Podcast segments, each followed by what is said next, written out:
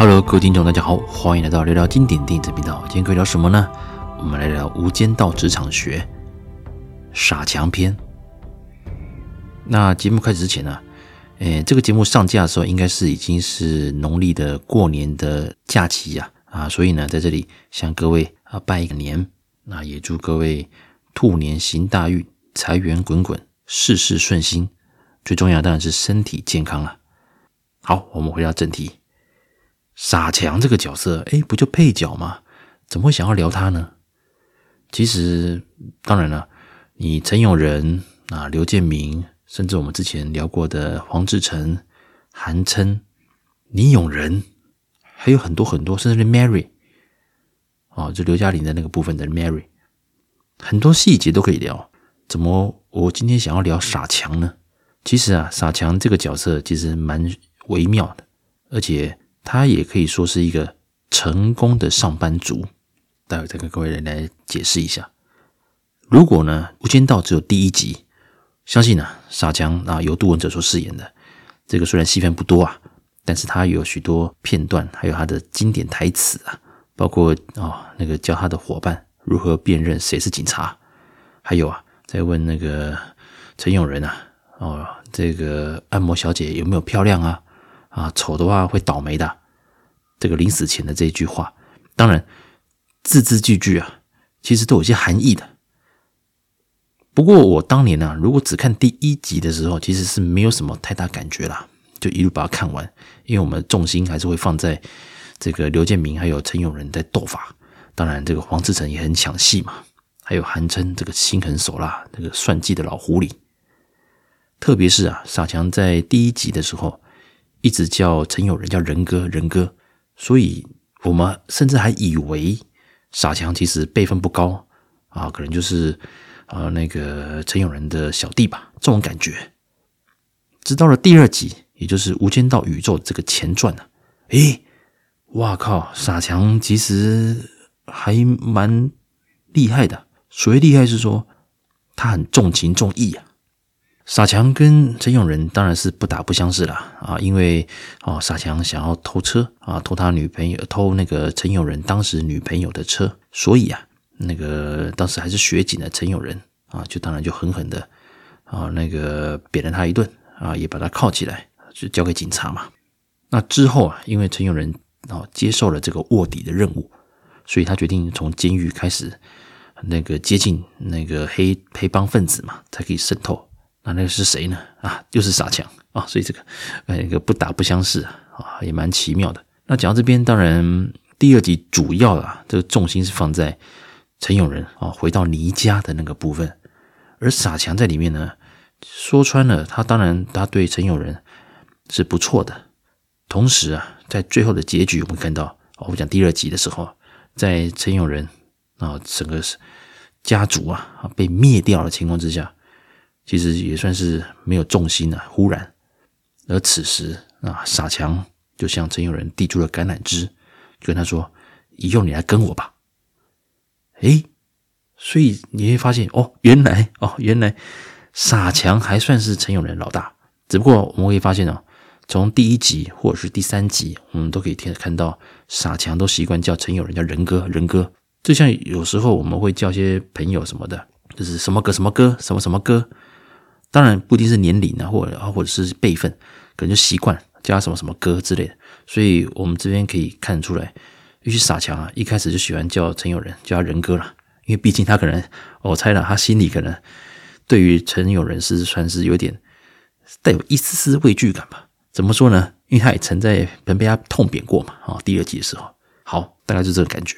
所以看了第二集，你大概就知道说，哦，其实傻强还反而算是陈永仁的。那个大哥啦，带这种感觉。为什么傻强这个人，我刚会说他算是一个重情重义，但又知道怎么生存呢？有几个重点可以看得出来哈。第一个，那我们可以知道说，傻强他出现的时候啊，当然是这个韩琛他们啊，准备要跟泰国人交易，所以啊，韩琛他们在那验完货了啊，当然就叫这个傻强啊，还有迪路啊，他们去。海边啊，准备要收这笔那个毒品嘛。其中呢，你会发现哦，当哦傻强在那个小船上面啊，哦发现说，哎，这个数量没错啊，可卡因数量没有错。当然，岸上迪路吓一跳啊，哇嘞，你怎么会把 这个我这身上有毒品这些事情，这大声喊出来啊？那当然，那个时候琛哥他听到了嘛，所以他就就说，哎，叫他大声讲一次，可卡因是他的。这句话当然一瞬间呢，你当然觉得说，哦，韩琛是要叫电话那一头的傻强说，可卡因是你的哦，是你的哦，是他的哦，这种感觉。所以迪路啊，当然就附送一次嘛。哎，琛哥叫你再说一次，可卡因是你的。哦，我再讲一次哦。琛哥在电话里面指示迪路，是说你跟傻强讲，可卡因是他的。迪路听到了，当然懂意思嘛。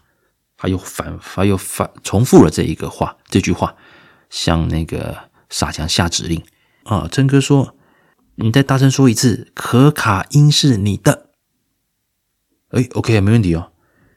哎，傻强就哎完全复制下来。哦，可卡因是你的。那当然，这个时候琛哥听听就是啊，这个就就啊，收获收获。诶，短短是几秒钟，什么意思？傻强好像就傻傻的，因为其实我们在看这段的时候，我先不讲第二集或第三集，单纯看这一段的时候，你发现，嗯，傻强怎么这个逻辑怪怪的啊？老老板就是叫你讲说可卡因是你的啊，所以你应该讲说傻强的正确回复应该是可卡因是我的，对不对？接下来想跟各位介绍一个新的产品，Picnic Bike，台湾这边叫做屁屁车。啊，很很很好记哈，这是来自日本，专门为四到九岁孩童所设计的单车。那它主要它的后面有一个非常大容量的一个行李架，也就是说，你可以让你的小孩子在骑单车就可以学着自己的东西自己保管，自己的行为自己负责，让孩子们在潜移默化中提早能够独立的这种意识存在。那相关的一个介绍啊，这个网址。好，我会放在本集的节目页，就是亲子一起骑车也很好玩哦。输入聊聊经典电影就会有折扣，那也有期限的，请大家多留意。以上呢就是一个简单的介绍还有分享。接着我们回到节目喽，但是傻强却说了可卡因是你的，他等于把迪路跟他讲的话完全的哦把它复诵一次。诶，那傻强傻不傻？诶，傻，怎么那么傻？来第二段。在他们准备收获之前呢、就是刚海滩那一段之前呢、那他跟那个迪路在车里等指示，他也发现了，诶，他跟迪路聊天，有个人呢、啊，如果在做事情，但又不专心的做事情，然后看着我们，那那应该就是警察。当然，迪路不以为然嘛。只不过这个之后啊，镜头啊带到了一对男女，确实啊，他们真的就是在监视这个迪路和韩琛他们的警察了。那当然，好像蒙中的感觉嘛。好，这是个小细节，大家得记住了哈。那接下来他的戏份，当然就是包括他写字、写保镖什么啊，那个那就我就跳过。黄警司被丢下来那一天呢，那个阿仁啊，啊、哦，他准备要偷偷跑去跟黄警司碰面，在这个风声最紧的时候，阿仁啊，还是选择要和黄警司在天台碰面。这个之前呢，我跟路易斯然后在黄志诚篇有聊过了，这个蛮妙的。啊，莫非啊？莫非陈永仁有什么想法吗？那这个比较黑暗的部分，当然有机会我要跟各位再聊。好，我们把话题拉回傻强这边。陈永仁那找了空档，说要去按摩，就跑掉了嘛。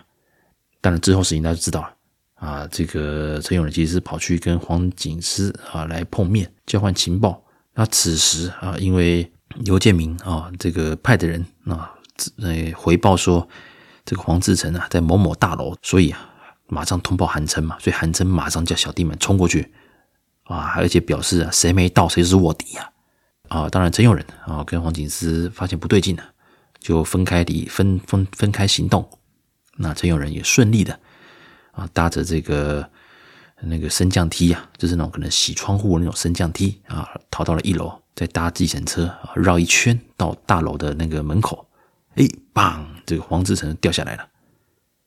当然，此时啊，哇，这个经典画面嘛，那个梁朝伟饰演的陈永仁，那个回头一看啊，哇，这个眼神啊，充满了震惊加无奈。傻强他们出现了，他马上把他拉开，然后就开始枪战了嘛。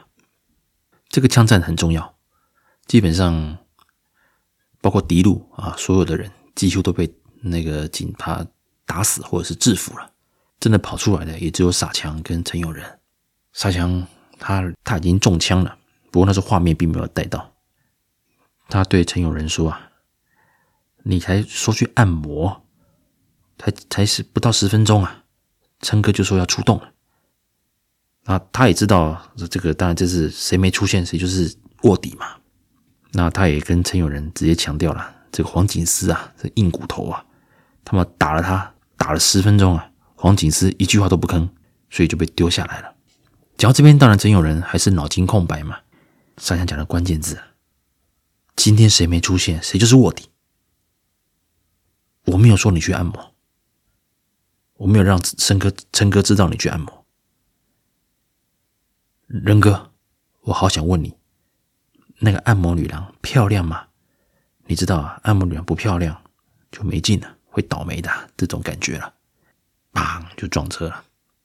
看到这边，如果你只看第一集的时候，其实你可能没有特别感觉到傻强好像有什么含义。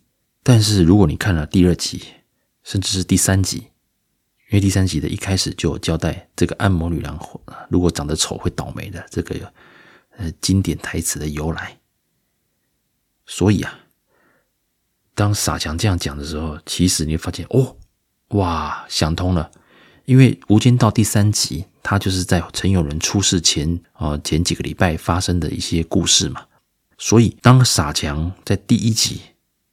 讲了这句话，在某个程度上来讲，就是要陈永仁小心。究竟傻强知不知道陈永仁是警察这件事情？当然，网络很多讨论，也有很多部落客、很多专家啊、很多评论家，还有很多这个影迷啊、高手啊，哦，都很厉害哦。他们有各自角度来分析，就分两派嘛。觉得不是啊，不晓得陈永仁是警察的啊一派。那我个人是属于。我认为傻强应该心里有数，陈永仁就是警察。OK，这是我的感觉。因为陈永仁其实从第二集开始，他始终展现出这个就是哦不专心的做事情，然后去那个左顾右盼，还是去盯着某个目标这种感觉。所以其实陈永仁的这个一举一动，完全符合傻强对于那个如何去辨识谁是警察的这一个概念啊。所以我认为傻强应该是。大概心里有数，大概知道啊，陈永仁就是警察，但他怎么没有揭穿他？第一个了，也有人讲，哎，傻强其实已经中枪了，也快死了，其实也没差了，毕竟陈永仁是兄弟嘛。这个角度我赞成，但我更觉得第二集结束的时候，当然傻强就招募了啊，那个递了橄榄枝给这个陈永仁，那邀请陈永仁来他下面做事，就等于正式这跟了韩琛嘛。其实那时候是很复杂的，因为韩琛基本上他就是杀光陈永仁，就是整个他的家族啊，倪家啊，哦，全部被灭门，基本上就是韩琛这票人干的事。所以陈永仁那时候心里很复杂，只不过傻强这一个哦，算是一个调和剂啊，哦，他在中间做个缓冲。如果你今天叫陈永仁直接跟韩琛，我相信陈永仁应该也翻脸了。我先不讲后面有没有任务，在那个当下。如果叫他直接跟韩琛，我相信陈永仁应该心理上会比较没办法承受，没办法接受。但借由啊跟着傻强啊，当然也许就还 OK 了。好，经过这些年的一个相处，当然我们可以知道，在第三集啊，我们可以看到，其实傻强是一路就是挺陈永仁，当然他也是他唯一的手下嘛。而傻强这个人到底是不是傻？其实看完第三集，你发现他根本不傻，他懂得。很多事情，我现在把时间顺序重新再做个调整。第二集，当然傻强那跟着韩琛到了泰国，那韩琛他在下飞机之后啊，准备见泰国的当地老大的时候呢，接到 Mary 电话嘛，啊刘嘉玲的那个 Mary 提醒他说，这个倪永孝啊要杀掉他，那韩琛当然吓一跳，同时啊 Mary 也承认就是他啦哦，杀了那个倪坤嘛。所以啊，韩琛啊，马上立马马上做出反应，就当下马上反击，也因此在泰国他也算是逃过一劫，而我们看到傻强啊，啊拿着双枪，哇，这样子，一一路这样打。其实我们讲一个，呃，现实面来看的话，基本上，如果你的老大落难了，或者是说你的老大其实，比如说被困在，呃，海外好了，你回不了香港了，你等于是没钱没势了，但傻强继续跟着他，甚至在刚那个刚刚的枪战的时候，当然他拿着双枪嘛去抵抗，哇，也是虽然看来看起来他很怕。但倒也是这个，呃，全力的去护着自己的老大，而在后面，当然韩琛他们在，呃，避风头之后，一度啊，就是和这个泰国当地的角头啊，啊，来做一个交涉，甚至韩琛将自己的命也交给对方，由对方来决定，之后就砰一个枪声嘛，啊，那一幕就结束。之后，当然这个人他选择了就是跟韩琛来合作，之后的故事当然大家知道了，而傻强呢？当然，回到了香港之后，一路也是跟着韩琛做事。但那个时候的韩琛，其实他对陈友仁还是没有那么的信任。所以啊，第三集我们看到，他设了好几个这个测验或关卡啦，等于算是，呃，如果过关，他这个关卡基本上基本上他是考验的就是沈晨这票他们这票人到底是不是真心要来谈军火生意的。还有，如果测试失败了，坦白讲，陈友仁。就让他当替死鬼吧，等等之类的。那做了几次啊，当然这个傻强啊，当然就很不开心嘛。甚至啊，甚至在有一段啊，当双方在这个对峙的时候，因为沈晨带着小弟来啊，要来讨公道，因为陈永仁在之前啊用烟灰缸砸破对方的头嘛，所以那段很精彩啊。傻强马上跳出来啊，就是说。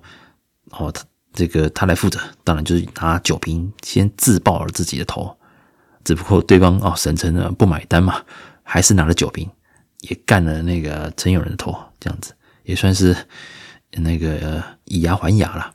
也就是说，傻强这一下他自己这个玻璃去砸头，酒瓶砸头算是白砸了。只不过我们可以看到傻强真的有情有义，所以传到第一集，即使哦即使呃傻强已经知道陈友仁。可能就是警察，他还是选择了保护他。我觉得这是一个作为大哥的一个责任感。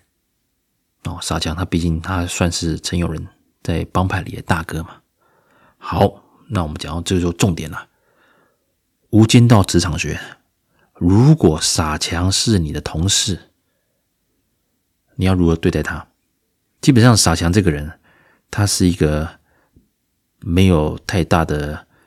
呃，想要往上爬的一个心情，只要啊工作不要太困难，那他按时拿到薪水，他也倒也 OK。那会不会混呢？他也许实力不够，但他会找到最棒的方式，将这件事情可能做到诶八十分，啊七十到八十分，呃及格，虽然也不呃称不上完美，但也算是堪用。这就是傻强的性格。所以你今天是他同事的话，但坦白讲。你是可以信任他的，但是呢，他做完了事情之后，你最好还是再重新再 review 一次，那以免他出了包，变成你你也同事嘛，同组的可能一起扛。这方面当然这个相处啊是 OK 的，你是可以跟他交心的，因为傻强这个人重义气嘛，你对他好，他会记得，甚至会主动的帮你更多，那他也不会临阵脱逃。虽然嘴巴讲啊，看起来很胆小，还是说哎呦我不爱跑，我我我想跑了什么之类，但真的遇到大事情的时候，傻强是绝对是你跟在你身边或站在你背后的一个忠实的战友。或许称不上战力，但如果要冲人头，还是说至少他不会害你啊，真的。那如果傻强是你的属下呢？你可能要选择以德服人。怎么说呢？你会发现啊，其实，在《无间道》这个系列里面啊。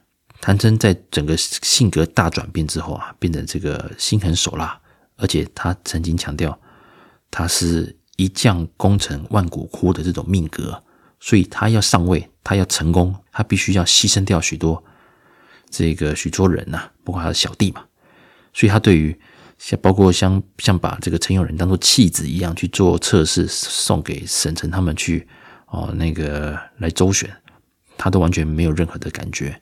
当然也也有人说啊，他是因为因为陈友仁毕竟是倪家的人嘛，所以他本来对他就没有那么的信任啊之类的。这个有机会我们再聊。那我叫傻强，他是你的属下，你就是给他一个不要太难的任务啊，routine 的啊，就是说一些资料整理啊，啊，不用太花一些头脑或是要讲求逻辑的，这种都不需要。你给他一些比较这个可以啊正常发挥啦，哦，就是而且比较刻板一点的啊，比较一致的啊，没有什么太大变化。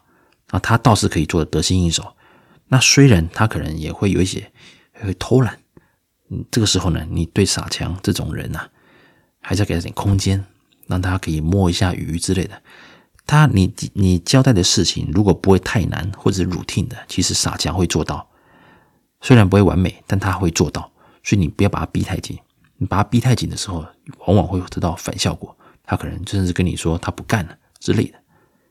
不过这种人还算是忠心耿耿的啊，只要你能够秉持着，就是对他能够不要害他哦，不要害他，对他好，基本上他还是会以礼相待，一样的去来对待你。那傻强今天如果是你的老板呢？坦白说了，而我在一般公司里面，你的老板是像傻强这样，算红吗？好像也不红，算黑吗？又说不出来。可是这种不上不下的部门呢，那也许。啊，啊可能傻强对做业务哦，营业单位可能比较辛苦，他也许去当总务或者庶务单位这种比较啊，这是基层的或者是后勤的单位，也许会很适合。那当他如果是你的老板的话，你的长官的话，或者你的前辈的话，啊，基本上你呢是可以表现自己的。傻强并不是一个会压抑哦，比如说会把想要出头的人把他打压，至少在我们这几集看下来。嗯、呃，他是很乐于哦，看到手下是有能力的，而且可以帮他分担一些事情，反而傻强有更多的时间可以啊、呃，有自己的一个弹性嘛，就不用那么辛苦了。所以傻强在某个程度上来讲，他也算是一个不会给下面的人太大的压力。但是啊、哦，但是今天如果出状况了，他是会跳下来扛的。他有一个使命感，就是。你是我的兄弟，你是我的下属，你是我的小弟，出状况了，我就会提你。这个在第三集哦，非常的明显，特别是一开始的时候，阿仁他们在这个三温暖啊，跟人起起冲突。那之后，当然阿仁也陷入了哦，要被沈城他们那票人算账的时候，这个傻强一跳出来啊，第一个帮他扛那个酒瓶嘛，现在自己砸自己头，想要说来希望让对方消消气。再来就是。当他知道韩琛决定让陈永仁当弃子去进行这个军火交易啊，因为军火已经被韩琛藏起来了嘛，等于是空箱子了。他也知道这个对方如果俩攻啊，这个陈永仁死定了。所以当傻强知道这件事情的时候，他也是气到哦，跟韩琛直接这样子大小声呐。也就是说，这部电影里面其实第三集他就有两次在跟那个韩琛来据理力争了。所以我们看出来，如果傻强是你的老大，你不用奢求他会带领这个部门啊成长到什么境界，还是达成什么 KPI，他会保本保底，但他也会保护你。所以傻强到底傻不傻？其实我们可以看到，第一集当他直接复制迪路跟他讲的话，哎，可卡因是你的，他也照念。难道他真的不懂意思吗？其实他懂的。当他如果大声喊的“可卡因是我自己的，是我傻强的”，其实如果今天警察忽然出现，坦白讲，这个听到的人哦，当然这个不一定是直接证据了，但是这个至少这个呃，让很多人听到，特别警察听到的话，当然这个对自己不利嘛。总之呢，他也是这样子，就在那一瞬间可能有类似这种想法，而他对于这个周边啊，到底是不是警察在监视自己啊？他有他一个独到的、独特的逻辑呀，诶，就还给他命中了。好，再来。当他知道，当他知道陈永仁并没有出现，他说去按摩，而韩琛他也明讲了，谁没到现场，谁就是卧底嘛，谁就是一定在这是那个天台上跟黄警司在一起的，那一定是卧底。傻强当然知道了，所以他从头到尾都没有讲。从这边可以看出来，他用很多方式去暗示了，他知道这个陈永仁可能就是卧底啊，可能就警察了。这是我看的感觉。我再重复一次啊，第一集的时候，我们第一次看，也许对于傻强讲那些话没有特别的感觉，但是我们当我们看了第二集，然后再从第三集再回溯、再回溯去看的时候，你发现，诶，傻强其实他很保护陈永仁这个兄弟，而且蛮多状况之下是有作为一个呃一些暗示了。总之就是叫陈永仁小心，这个小心当然就是要保住性命。而这个小心，是不是暗示他作为警察卧底，自己长眼一点，不要再留破绽了？就像今天你说去按摩，可是偏偏你在这个风声最紧，你竟然离开了。当琛哥说要出动的时候，你不在。其实如果琛哥知道了，那你一定是卧底嘛。就算你不是，琛哥也会处罚你了，因为宁可错杀一百，也不愿意放过一个。这个就是韩琛的这种个性。作为一个黑帮的枭雄啊，其实韩琛算是一个代表人物。这有机会再跟各位再聊。今天呢，就针对傻强这个部分，来跟各位聊聊这种个性的人在职场上，如果是你的同事、你的长官，甚至是你的下属，你该如何跟他相处？当然，如果呃是作为朋友的话，你有傻强这种朋友，在某程度上有点酒肉朋友的感觉，但是啊、但是。